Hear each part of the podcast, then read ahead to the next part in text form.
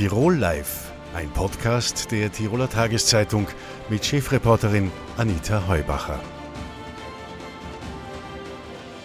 Herzlich willkommen bei Tirol Live, dem Fernsehformat der Tiroler Tageszeitung. Seit Montag ist es fix. Im Gasthaus und beim Friseur und in vielen anderen Bereichen gilt 2G. Nur noch als Geimpfter und Genesener darf man ins Gasthaus dort arbeiten, darf man auch als Getesteter. Wie das auf die Gastronomie wirkt und ob es tatsächlich einen Umsatzrückgang gibt und ob am Ende wir Kunden für das alles bezahlen müssen, das möchte ich heute mit Alles Reiner besprechen. Er ist Hotelier, er ist Gastwirt im Zillertal und auch Sprecher der Branche in der Wirtschaftskammer. Herzlich willkommen, Alles Rainer.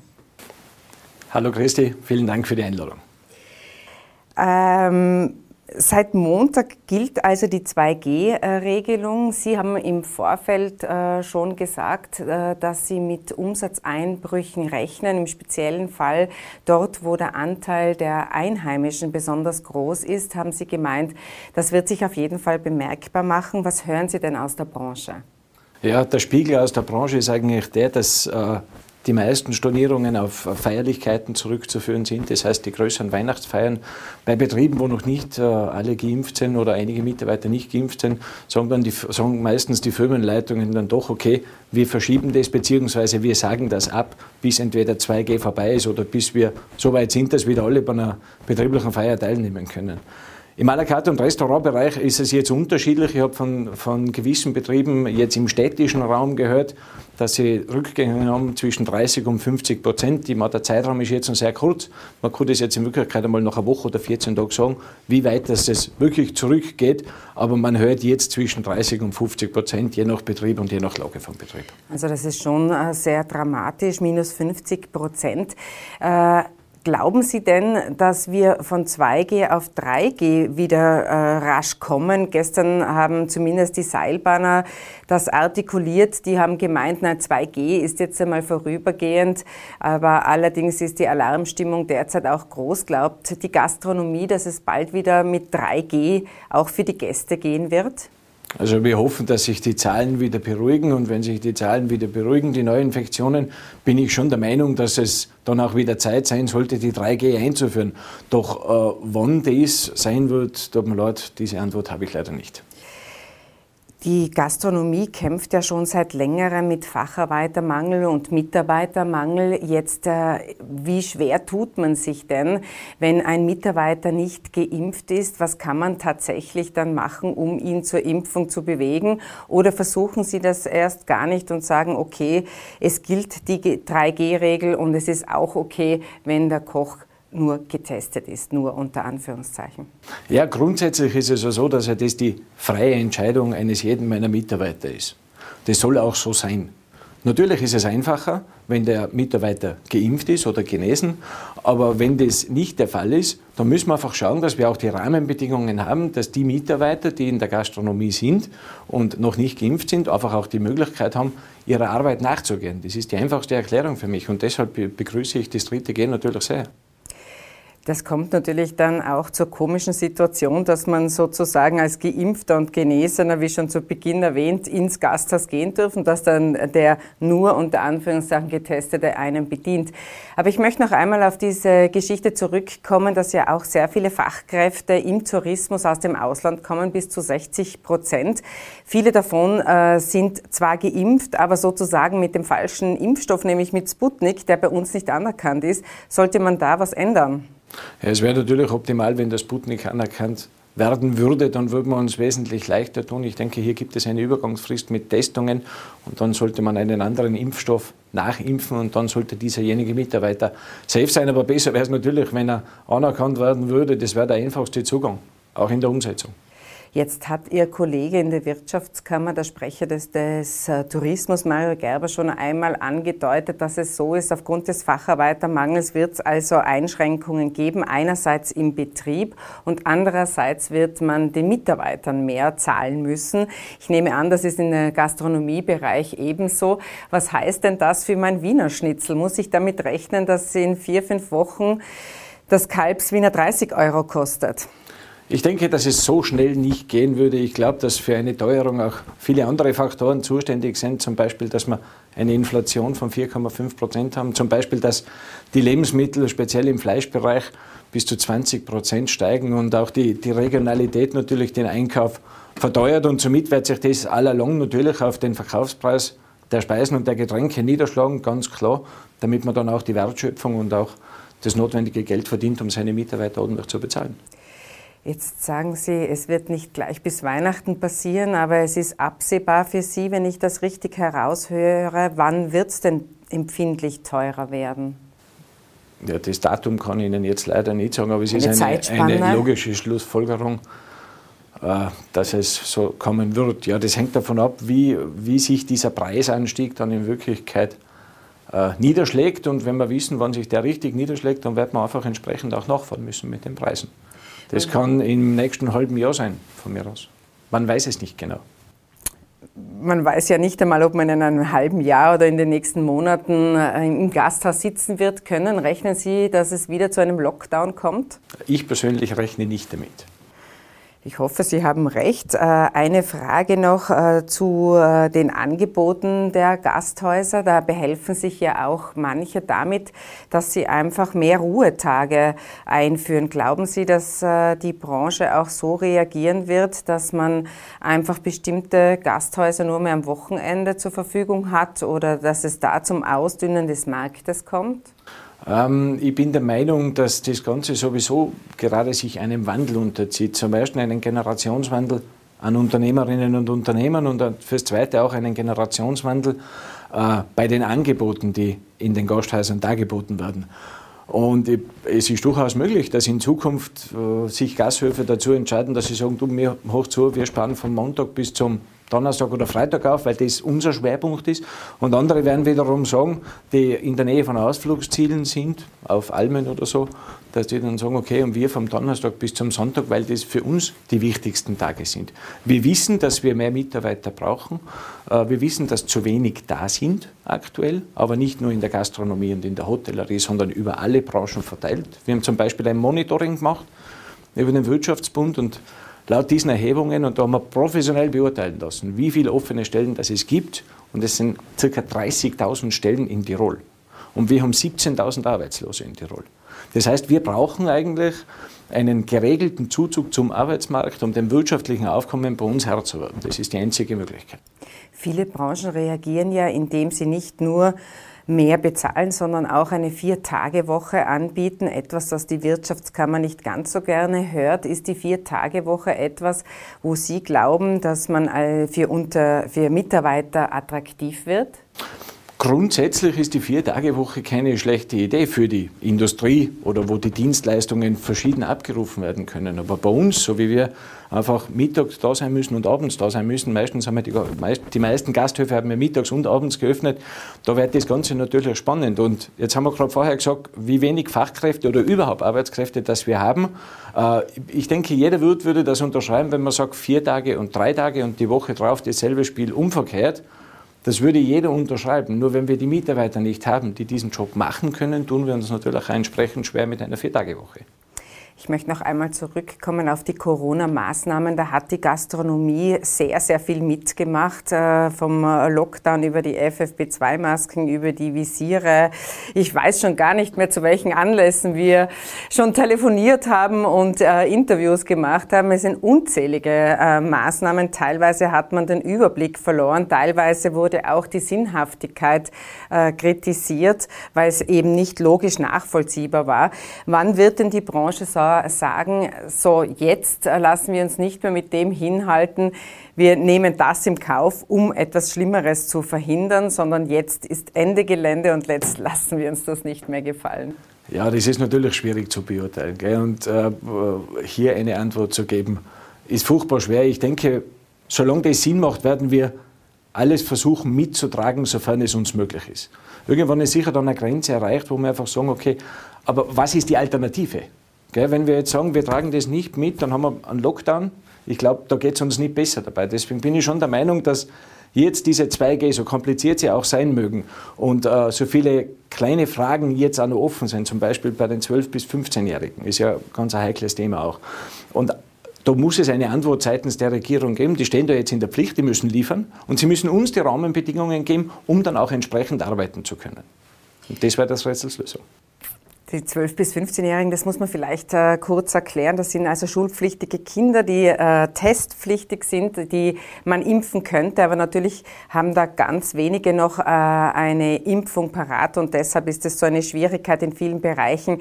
Was macht man mit den Kindern und Jugendlichen? Alles Rainer, vielen herzlichen Dank fürs Kommen und äh, wir hoffen alle, dass es nicht zum Lockdown kommt. Vielen Dank. Sehr gerne und vielen Dank für die Einladung. Heute hat die Zahl der positiv getesteten Covid- und Corona-Infektionen einen neuen Höchstwert erreicht. Und das bei einer Impfquote von 65 Prozent. Nicht zum ersten Mal ist Professor Günter Weiß bei uns im Studio. Vielen herzlichen Dank fürs Kommen, Herr Professor. Sie haben ja sicher wieder alle Hände voll zu tun. Ja, schönen Nachmittag. Herr Professor Weiß, äh, ich möchte mit dem beginnen. Es haben sich äh, ganz viele LeserInnen an uns gewandt mit einigen Fragen und ganz oft kommt die Frage, wie ist denn sowas möglich? Wir haben jetzt einen Rekordwert an Neuinfektionen äh, bei einer Impfquote von 65 Prozent. Im letzten Jahr, im November, hatten wir auch einen Höhepunkt, bei, aber da war die Impfquote noch bei 0 Prozent, weil noch niemand geimpft war. Wie kann es also sein, dass trotz 65 Prozent Impfquote die Zahlen nicht einzubremsen sind? Ja, dafür gibt es einige Gründe. Grund eins ist natürlich, dass ein erheblicher Teil der Bevölkerung noch nicht geimpft ist und dadurch auch äh, anfälliger für das Virus ist. Der zweite Teil ist, dass bei den Geimpften die Impfung zum Teil schon länger zurückliegt und äh, der Impfschutz nicht mehr so da ist und auch diese Personen dann vielleicht auch krank werden können, das Virus weitergeben können. Und der dritte Punkt ist, dass wir es mit einer neuen Virusvariante zu tun haben, die deutlich anders ist als wie im Vorjahr, die deutlich ansteckender ist. Das heißt, wo eine kürzere Expositionszeit, das heißt ein kürzerer Austausch oder eine kürzere Begegnung mit dem Virus schon ausreichen kann, um krank zu werden. Und der vierte Punkt ist, dass wir jetzt in der kalten Jahreszeit sind, wo sich das soziale Leben in die Innenräume verlagert äh, und wo natürlich auch die Wahrscheinlichkeit, dass man äh, das Virus übertragen bekommt, eine größere ist, weil es ist weniger Durchlüftung, es ist man sitzt auf engerem Raum zusammen. Die Geimpften selbst, die haben ja ganz oft die Botschaft erhalten, jawohl, für die Geimpften ist die Pandemie vorbei.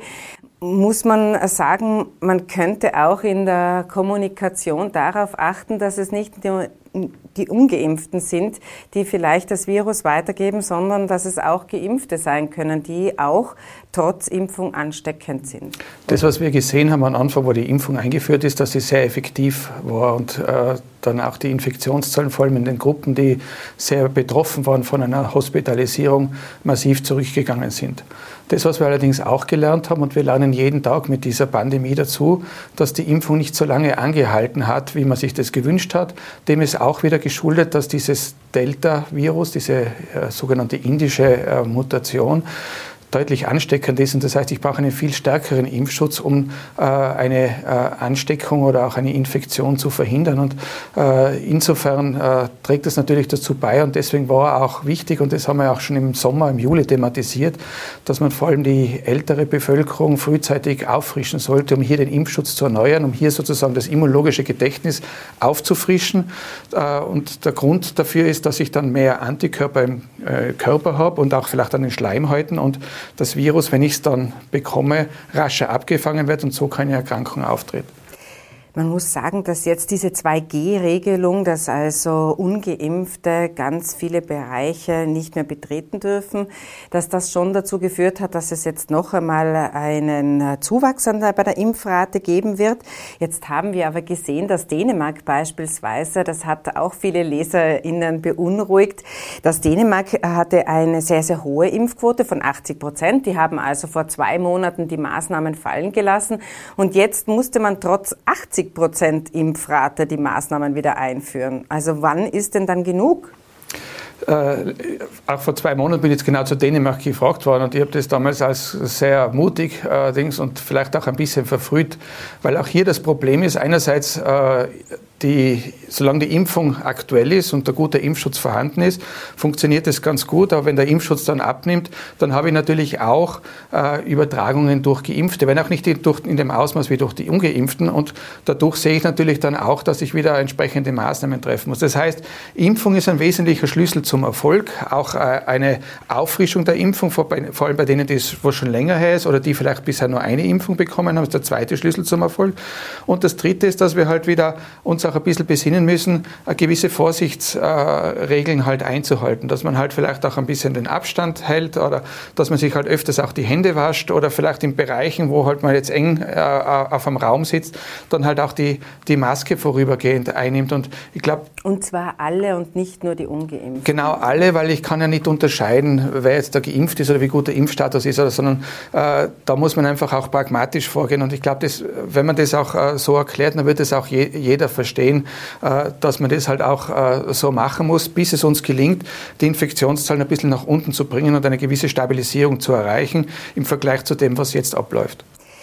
Bei den Zahlen, da wird einen ja Angst und Bang. Also wir haben jetzt beispielsweise, ich habe da meine tollen Spickzettel liegen, die aktiv Positiven in Innsbruck Land 1315. Dann haben wir eine sieben Tage Inzidenz in Tirol von 585.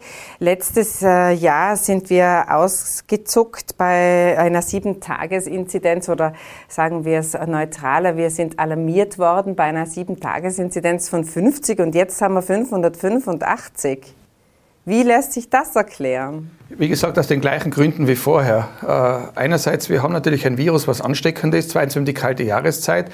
Aber wir sehen auch, dass wir mit einer deutlich höheren Inzidenz äh, noch nicht das, das, das, das äh, Hospitalisierungssystem, die Krankenhaussystem an die, voll an die Wand gefahren sind. Auch wenn wir derzeit massiv unter Druck sind und massive Probleme haben, wie wir die Patienten unterbringen. Gerade im Bereich, wo ich arbeite, in der inneren Medizin, ist es ja nicht nur so, dass wir um die kalte Jahreszeit alle Arten von Infektionen und dann Influenza Krebs und Lungenentzündungen behandeln, sondern es gibt auch viele Patienten mit Herzinfarkten, Patienten, die ihre Tumortherapie brauchen. Und das System ist ja so ausgerichtet, dass die Kapazitäten gerade reichen, um die Leute unterzubringen. Und wenn jetzt halt noch welche dazukommen mit anderen Erkrankungen, dann ist es einfach schwierig, wo bekomme ich diese Leute unter, wie kann ich das entsprechend äh, organisieren, dass ich alle entsprechend behandeln kann, nicht nur was die personellen Ressourcen, sondern was auch die räumlichen und infrastrukturellen Ressourcen betrifft. Und das ist etwas, was uns extrem beschäftigt und was uns auch in extrem stresst, äh, wie kann ich das äh, unter einen Hut kriegen? Und äh, das ist eigentlich momentan die große Herausforderung und es ist davon auszugehen,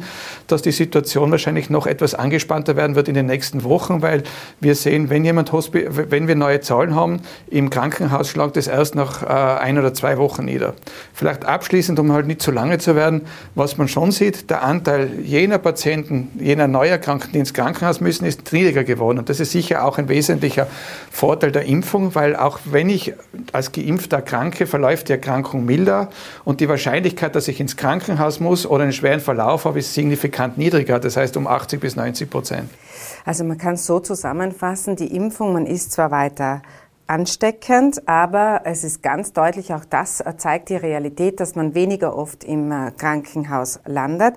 Und äh, Sie haben es angesprochen, die Situation an der Klinik ist jetzt äh, schon alarmierend. Heute hat man eben bekannt geben müssen, dass man eben etwaige Leistungen nicht erbringen kann, beziehungsweise hat heute auch das Pflegepersonal einen Hilferuf an die Bevölkerung gesandt, weil es sei überlastet.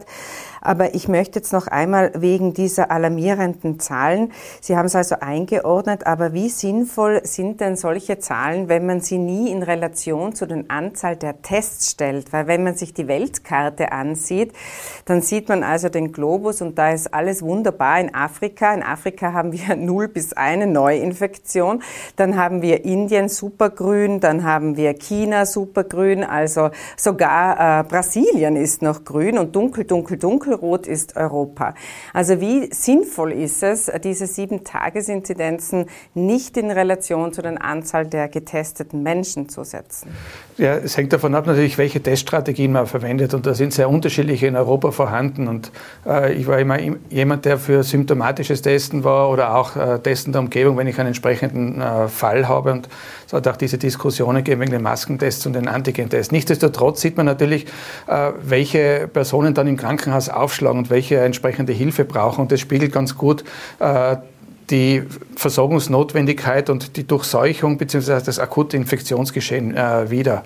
Äh, ob äh, eine massiv höhere Zahl von Tests auch äh, wesentlich dazu beiträgt, die Pandemie besser unter Ko Kontrolle zu bringen, das ist etwas, was bisher nicht beantwortet ist. Und wenn man andere Länder anschaut, die in unserer Umgebung sind, die deutlich weniger testen, ist das Infektionsgeschehen dort gleich oder besser. Also das ist nicht der Weisheit letzter Schluss, sondern es geht einfach darum, äh, das gut zu managen, die Impfungen voranzutreiben, den Impfschutz aufzubauen anschauen und auch die Menschen dazu erinnern, was kann ich selber dazu beitragen, um eine Infektion entsprechend, äh, das Infektionsrisiko entsprechend zu reduzieren, aber trotzdem mein berufliches und mein soziales Leben und den Austausch mit anderen möglichst äh, normal oder nur mit geringen Einschränkungen äh, weiter aufrechterhalten zu können. Sie haben gesagt, aber die Tests, da bleiben Sie dabei. Es, äh, aus Ihrer Sicht und aus Ihrer Meinung nach würde es mehr Sinn machen, Menschen mit Symptomen zu testen und diese Massentests dort vielleicht einzusetzen an neuralgischen Punkten. Habe ich das so richtig verstanden? Ja, und das ist ja auch etwas, was andere äh, Länder machen und vorexerzieren und was auch gut funktioniert. Äh, es gibt immer natürlich auch die gegenteilige Meinung, weil ich sage, wenn ich möglichst viel teste, dann fische ich halt auch irgendwann einmal äh, wieder auch positive heraus. Das mag durchaus sein, aber äh, die Frage Frage ist, ob das sozusagen das Kosten-Nutzen auch aufwiegt. Und man muss natürlich auch sagen, vor allem auch was die Antigen-Tests früher betroffen hat, für einen, den ich gefunden habe, habe ich einen nicht gefunden und der hat halt dann in falscher Sicherheit wieder gleich viel angesteckt, wie ich halt außergefischt habe. Und deswegen sieht man unterm Strich, äh, dass es da keine großen Unterschiede gibt in den europäischen Ländern, also Mitteleuropa, äh, was das Infektionsgeschehen betrifft, äh, obwohl die Teststrategie ganz andere ist. Äh, Sie haben es gesagt, bei den Wissenschaftler haben, Wissenschaftlern haben wir auch dazugelernt. Da gibt es für jede Richtung sozusagen auch jemanden, der dann äh, dazu Stellung nimmt. Jetzt äh, bei diesen alarmierenden Zahlen ist es auch so, dass die ersten Virologen und Infektiologen auch sagen, es bräuchte wieder einen Lockdown und die Regierung hätte zu spät reagiert. Äh, glauben Sie, es braucht einen Lockdown? Äh, ich war nie ein großer Fan vom Lockdown, zumindest bei den letzten Dings. Der erste, glaube ich, im März oder so 2020, der hat seine Berechtigung gehabt und das war aus meiner Sicht damals die einzig sinnvolle Maßnahme, weil man nicht gewusst hat, was auf einen zukommt. Im Endeffekt, äh, glaube ich, ist momentan, was man machen muss, der Appell, dass man versucht, auch im privaten Umfeld oder auch die, äh, die entsprechende Vorsicht walten zu lassen. Und der große Lockdown, nach dem wird immer gerufen. Also ich würde versuchen, das noch einmal so hinzubekommen. Nichtsdestotrotz äh, ist es so, dass diese Maßnahmen immer erst getroffen werden, wenn der Hut brennt und man das auch nicht wirklich gut plant. Also was dann die Verunsicherung äh, ist, was, welche Regeln jetzt gelten, welche Maßnahmen gelten und äh, auch die Vorbereitung dann halt äh, immer sehr schnell gehen muss, wo auch die Juristen extrem gefordert sind. Und im Endeffekt hätte man das äh, schon ein bisschen früher machen können. Und natürlich ist, was auch schwierig ist, es gibt in jedem Bundesland eine andere Regelung und es gibt vielleicht auch immer auch äh, Faktoren, die Regelung hintanhalten, die mit dem Infektionsgeschehen oder Infektionskontrolle nicht unbedingt was zu tun haben. Und äh, ich glaube, das, was immer das Entscheidende war, natürlich, wie kann ich Leute zum Impfen motivieren, wie kann ich auch entsprechend aufklären, weil es sind nicht alle, die sich nicht impfen lassen, Impfverweigerer oder sonst was, sondern die sind einfach verunsichert durch irgendwelche öffentliche Informationen, äh, die sich Sorgen machen und dann nicht wissen, was ist jetzt richtig, ich höre dieses und jenes, äh, wo man halt auch versucht hat, äh, entsprechend aufklärend zu wirken und natürlich auch den Druck Richtung Impfung dahingehend vielleicht ein bisschen zu machen, dass man sagt, okay, diese, diese, diese Gratistests, da muss man überlegen, wie man die Strategie ändert, dass man es nur mal gezielt machen kann, aber äh, sonst ist gratis, alles was gratis ist, ist nichts wert, deswegen lasse ich mich nicht impfen. Das auch äh, früher entsprechend zurückfährt, was zum Beispiel Italien und Deutschland schon gemacht haben und auch andere Länder. Ähm, aber da hätte man auch ein bisschen Zeit gehabt, sich zu überlegen, wie kann ich das machen, dass nicht jemand auf der Strecke bleibt, der den Test braucht aber dass die den Test nicht unbedingt brauchen oder nur für andere Faktoren halt äh, entweder dafür bezahlen oder halt die Möglichkeit der Impfung haben. Also Sie würden schon dafür plädieren, dass äh, die Tests etwas kosten? Natürlich. Dann hätte ich noch eine äh, letzte Frage. Wenn Sie sagen, Sie, Sie würden meinen, der Lockdown ist nicht das Maß der Dinge, da stehen Sie ja nicht alleine da. Selbst die WHO hat den Lockdown sehr kritisch gesehen und äh, deren, dessen Effizienz auch hinterfragt. Ähm, wie glauben denn Sie, dass wir durch den Winter kommen? Ja, es wird immer schwieriger. Also ich glaube, wir hätten sehr gute Chancen gehabt, das zu schaffen, wenn und so weiter. Aber das ist Schnee von gestern und das ist halt nicht, nicht passiert. Äh, wir müssen damit äh, rechnen, dass wir die nächsten zwei Wochen zumindest noch äh, schwierigere Phase durchmachen werden und hoffen, dass es dann, wenn es gelingt, äh, auch die Bevölkerung äh, ins Boot zu holen und zur Kooperation zu bringen. Einerseits was Impfungen betrifft, andererseits was Auffrischungen betrifft, dass das auch entsprechend funktioniert und vielleicht eben auch eine gewisse Vorsicht walten zu lassen im Umgang mit möglichen Infektionsquellen, Hygiene, Lüften, Abstand etc dass wir dann vielleicht schaffen, dass wir uns stabilisieren und dass dann die, die Werte etwas äh, zurückgehen werden. Wenn wir das nicht schaffen, dann werden wir weiter nach oben und dann äh, ist, schaut die Zukunft oder die nächsten Wochen eher äh, schwierig aus oder noch schwieriger als jetzt. Dann brauchen wir am Ende wieder den Bundeskanzler, der uns sagt, mit wem wir uns zu Weihnachten treffen können. Wir hoffen es nicht. Herr Professor, vielen Dank für den Besuch ins Studio und bis zum nächsten Mal. Gerne, wiederschauen. In Glasgow geht am Freitag die Weltklimakonferenz zu Ende. Werden sich dieses Mal die Staaten auf echte Klimaziele einigen und diese dann auch umsetzen oder wird es beim Blabla bleiben? Das möchte ich heute mit Reinhard Steurer besprechen. Er ist Klimaschutzexperte an der Universität für Bodenkultur in Wien und jetzt via Zoom bei uns zugeschaltet. Herzlich willkommen, Herr Professor Steurer. Hallo, vielen Dank für die Einladung. Herr Professor, äh, dramatische Worte hat es schon äh, genug gegeben. 2019 hat das Europäische Parlament den Klimanotstand ausgerufen. Äh, passiert ist aber dennoch zu wenig auf jeden Fall. Wird es dieses Mal in Glasgow klappen? So wie es aussieht, ist es eine COP so wie die anderen. Ähm, das heißt, die Muster dieser Klimakonferenzen wiederholen sich. Ähm, es wird wirklich viel geredet, es werden viele nette Zielsetzungen beschlossen. Die sind aber in weiter Ferne großteils. Da ist von Klimaneutralität 2050, 2060 und 2070 die Rede. Das bringt uns heute und aktuell relativ wenig an weniger CO2. Und das ist das große Problem. Also wir haben eine Ankündigungspolitik, die in ferner Zukunft ganz gut ausschaut. Was wir brauchen, sind Emissionsreduktionen heute, nächstes Jahr und das fehlt definitiv nach wie vor. Leider werden die Emissionen ja nicht weniger, sondern mehr. Wir haben eine Erderwärmung von 1,2 äh, Grad und das Ziel wäre 1,5 Grad, bei denen sich einzubremsen. Das scheint so, als würde man auch das nicht schaffen. Und wir steuern also auf 2 Grad Erderwärmung äh, zu.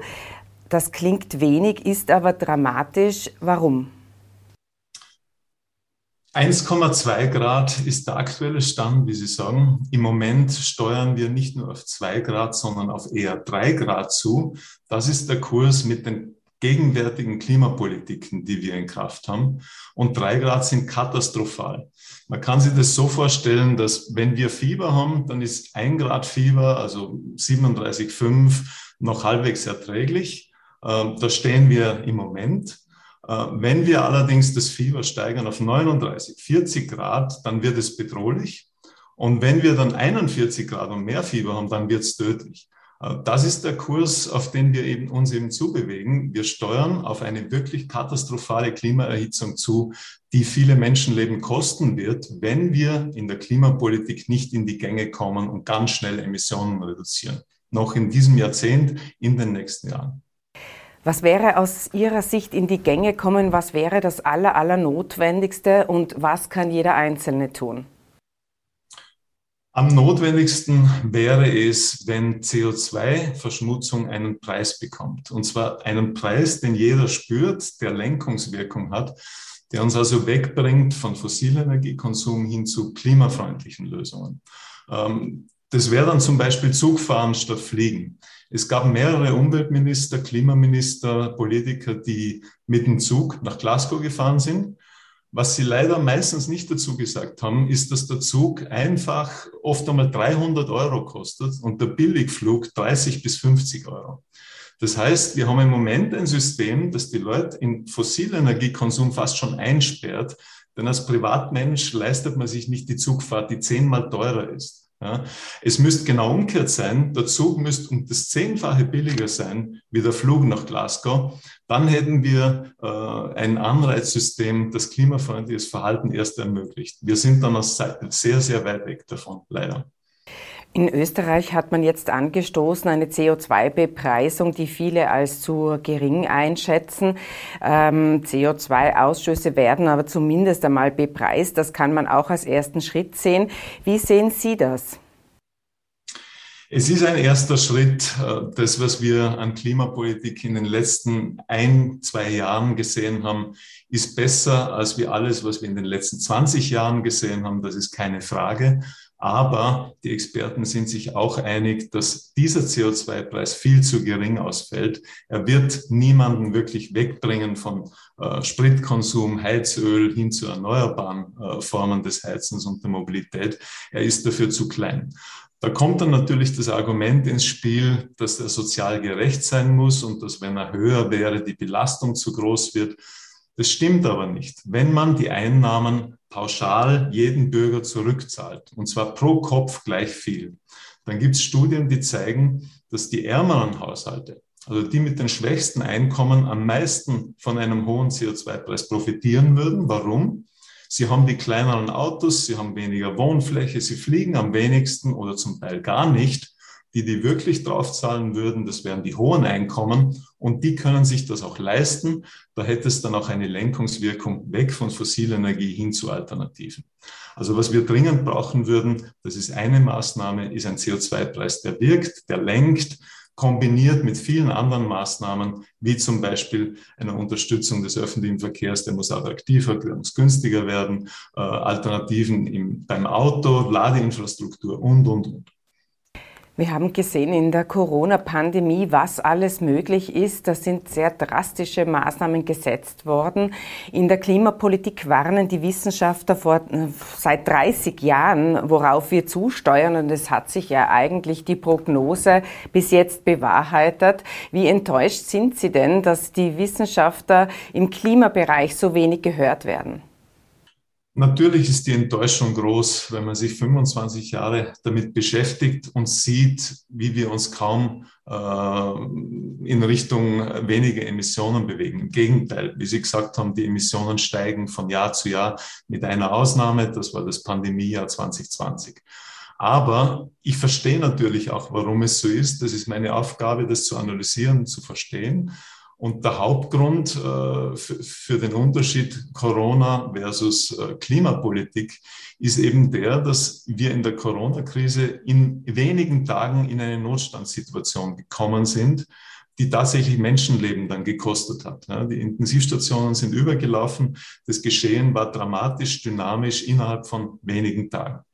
In der Klimakrise ist es so, dass das eine langsame Katastrophe ist. Äh, sie dauert Jahrzehnte und selbst die Emissionen, die wir heute verursachen, werden drastische Schäden erst in 10, 15, vielleicht 20 Jahren äh, bringen mit sehr vielen Toten. Und die Tatsache, dass sie so langsam ist, macht sie verleugnungs- oder verharmlosungsfreundlich. Das heißt, wir kommen recht lange durch mit Ausreden, mit, ach, wird schon nicht so schlimm werden, bis hin zu, das Problem gibt's ja gar nicht, ähm, weil die sich das Problem so langsam entwickelt. Das ist der große Unterschied zwischen Corona und Klima. Und das erklärt im Wesentlichen, ähm, warum wir in der Klimapolitik so wenig Fortschritte gemacht haben. Das Problem hat es uns verziehen bis heute. Die Sache ist ja die, dass wir bis zu einem gewissen Grad jetzt noch was tun könnten. Jetzt wäre es noch einzudämmen, aber wenn wir nichts tun, dann kommen diese Verstärkungsmechanismen zum Tragen. Das heißt, auch wenn wir nichts mehr emittieren würden, kommt sozusagen die Erderwärmung nicht zum Stillstand und entwickelt sich weiter. Vielleicht können Sie das noch einmal erklären, diese Verstärkungsmechanismen, was das äh, ist und warum die so bedrohlich sind. Genau, das ist ein ganz wichtiger Punkt, der vermutlich viel zu wenig bekannt ist. Ähm, die meisten Leute glauben, wenn wir dann irgendwann aufhören, fossile Energie zu verbrennen, vielleicht nach zwei Grad Erhitzung, dann bleibt das stehen und nochmal Glück gehabt. Äh, es ist allerdings so, dass es eben im Klimasystem 15 Verstärkungsmechanismen gibt, also Mechanismen, die das Problem von sich aus verschärfen. Das ist zum Beispiel das abschmelzende Eis in der Arktis oder auf Grönland. Wenn das Eis geschmolzen ist, dann kommt dadurch ganz automatisch eine zusätzliche Erwärmung zustande. Also ganz konkret, wenn das Arktiseis im Sommer weg ist, wird es auf der Erde 0,2 Grad wärmer sein. Und solche Momente haben wir 15 Mal. Wir sehen, dass neun von diesen 15 Kippelementen bereits in Gange sind. Ein anderes wären Waldbrände. Wenn Wälder abbrennen, entstehen zusätzlich CO2-Emissionen. Und selbst wenn wir keine Emissionen mehr verursachen würden, die Waldbrände würden weitergehen, würden stärker werden und würden das Problem von sich aus verschärfen, so dass das, die Gefahr besteht, dass wir dann eben nicht bei zwei Grad stehen bleiben, sondern in Richtung drei Grad, vielleicht im schlimmsten Fall sogar Richtung vier Grad kommen würden. Und das sind immer globale Durchschnittswerte. Drei Grad Erhitzung weltweit würde für Österreich sieben Grad Erhitzung in etwa bedeuten. Äh, und das Land würde anders ausschauen. Also wir hätten massive Probleme in sämtlichen Regionen mit Landwirtschaft, äh, mit Sommerhitze, mit Trockenheit, mit Trinkwasserversorgung und, und, und. Jeder Einzelne könnte etwas tun. Äh, es ist ein kleiner Beitrag, aber womit könnte man am meisten beitragen? Mit welchem Verzicht? Weil das ist ja auch immer so ein bisschen die Diskussion, dass man jetzt den Leuten äh, suggeriert, naja, der technische Fortschritt wird ein umweltfreundliches Verhalten möglich machen ohne Verzicht. Ohne Verzicht wird es aber nicht gehen, oder? Ähm, und dennoch ist es ein Problem, das wir nur politisch lösen können. Also jeder Einzelne für sich äh, kann die Klimakrise nicht lösen. Solange der Nachbar dann umso mehr fliegt oder sich ein noch größeres Auto kauft, merkt er das hautnah, dass das nicht funktioniert.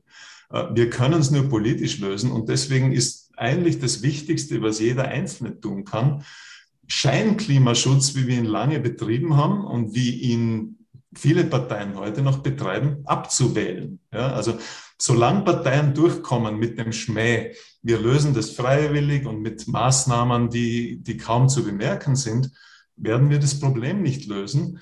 Die Parteien werden das aber so lange praktizieren, solange sie damit Wahlen gewinnen können.